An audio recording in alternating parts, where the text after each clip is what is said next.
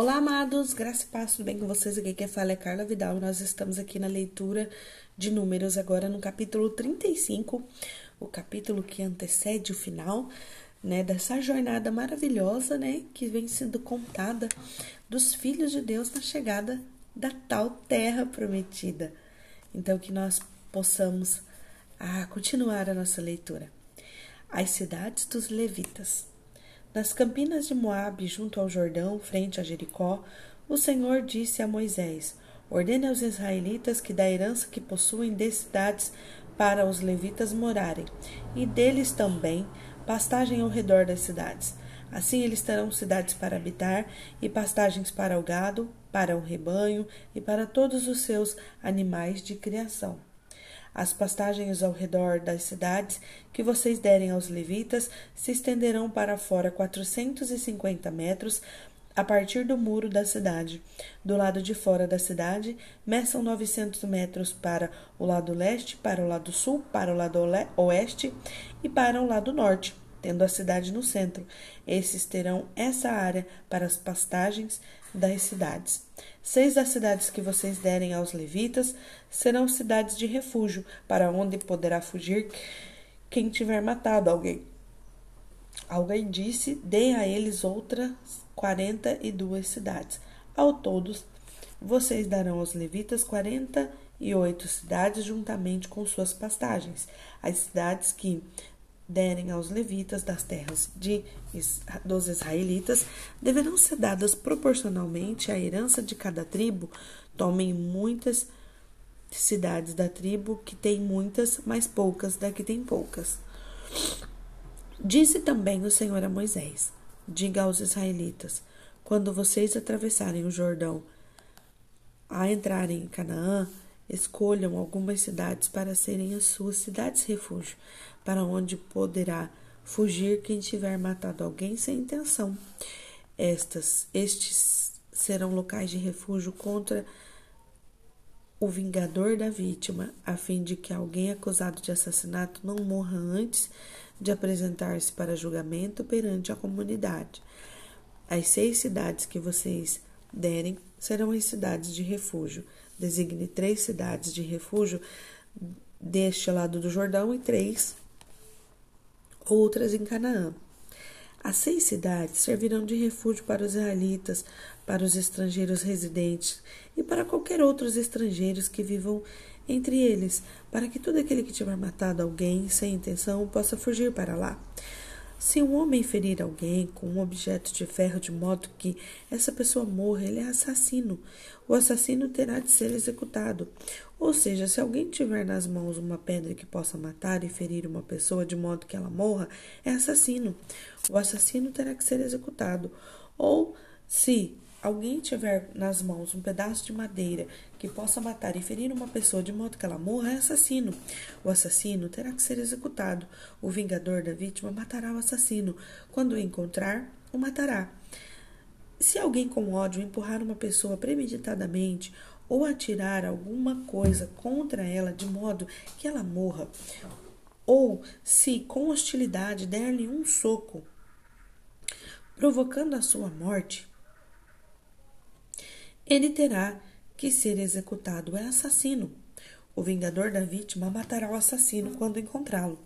Todavia, todavia, se alguém sem hostilidade empurrar uma pessoa ou atirar alguma coisa contra ela sem intenção, ou se vê-la deixar cair algo sobre ela, uma pedra que possa matá-la e ela morrer, então, como não era sua inimiga e não pretendia feri-la, a comunidade deverá julgá-la entre ele e o vingador da vítima de acordo com essas leis.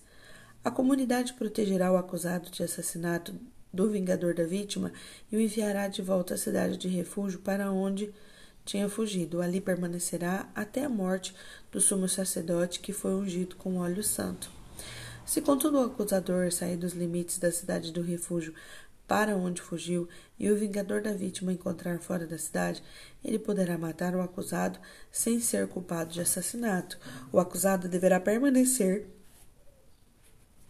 em sua cidade de refúgio até a morte do sumo sacerdote. Somente depois da morte do sumo sacerdote poderá voltar a sua propriedade. Essas exigências legais serão para vocês e para as minhas futuras gerações, aonde quer que vocês vivam. Quem matar uma pessoa terá que ser executado como assassino mediante depoimento de testemunhas, mas ninguém será executado mediante o depoimento de apenas uma testemunha. Não aceite resgate pela vida de um assassino. Ele merece morrer. Certamente terá que ser executado.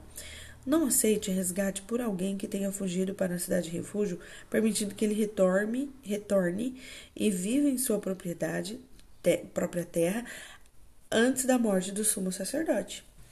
Não profanem a terra.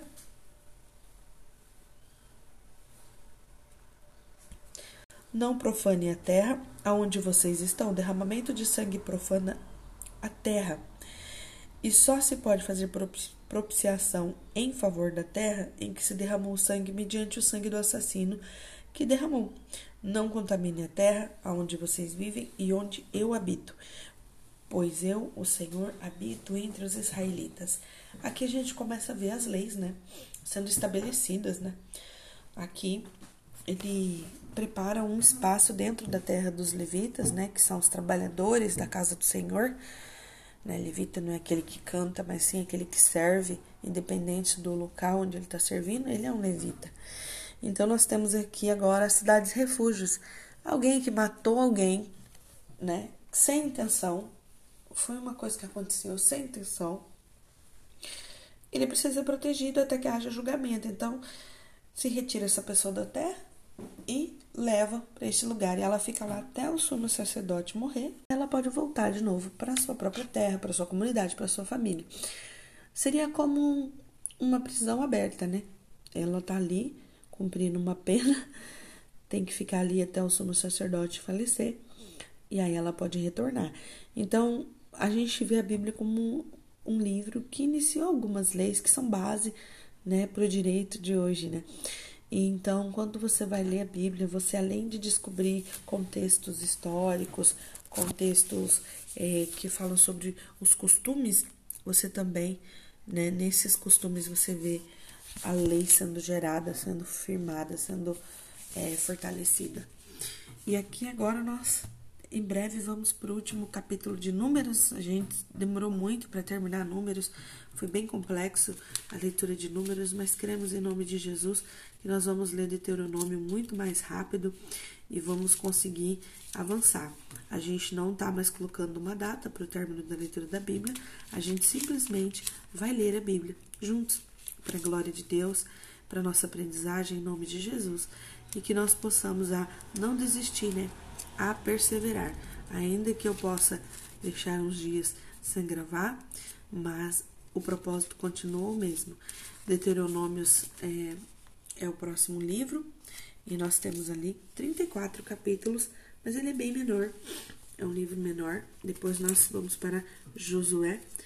E coisa linda, hein? Josué, depois Juízes, depois nós vamos para Samuel. Eu estou muito feliz porque nós podemos ler a nossa Bíblia. E quantos lugares não podem? Não podem ter a Bíblia, não podem ler em voz alta, não podem confessar a sua fé. Você já agradeceu hoje porque você pode ler a Bíblia, ouvir a Bíblia. Graça e paz. Tenha um bom dia.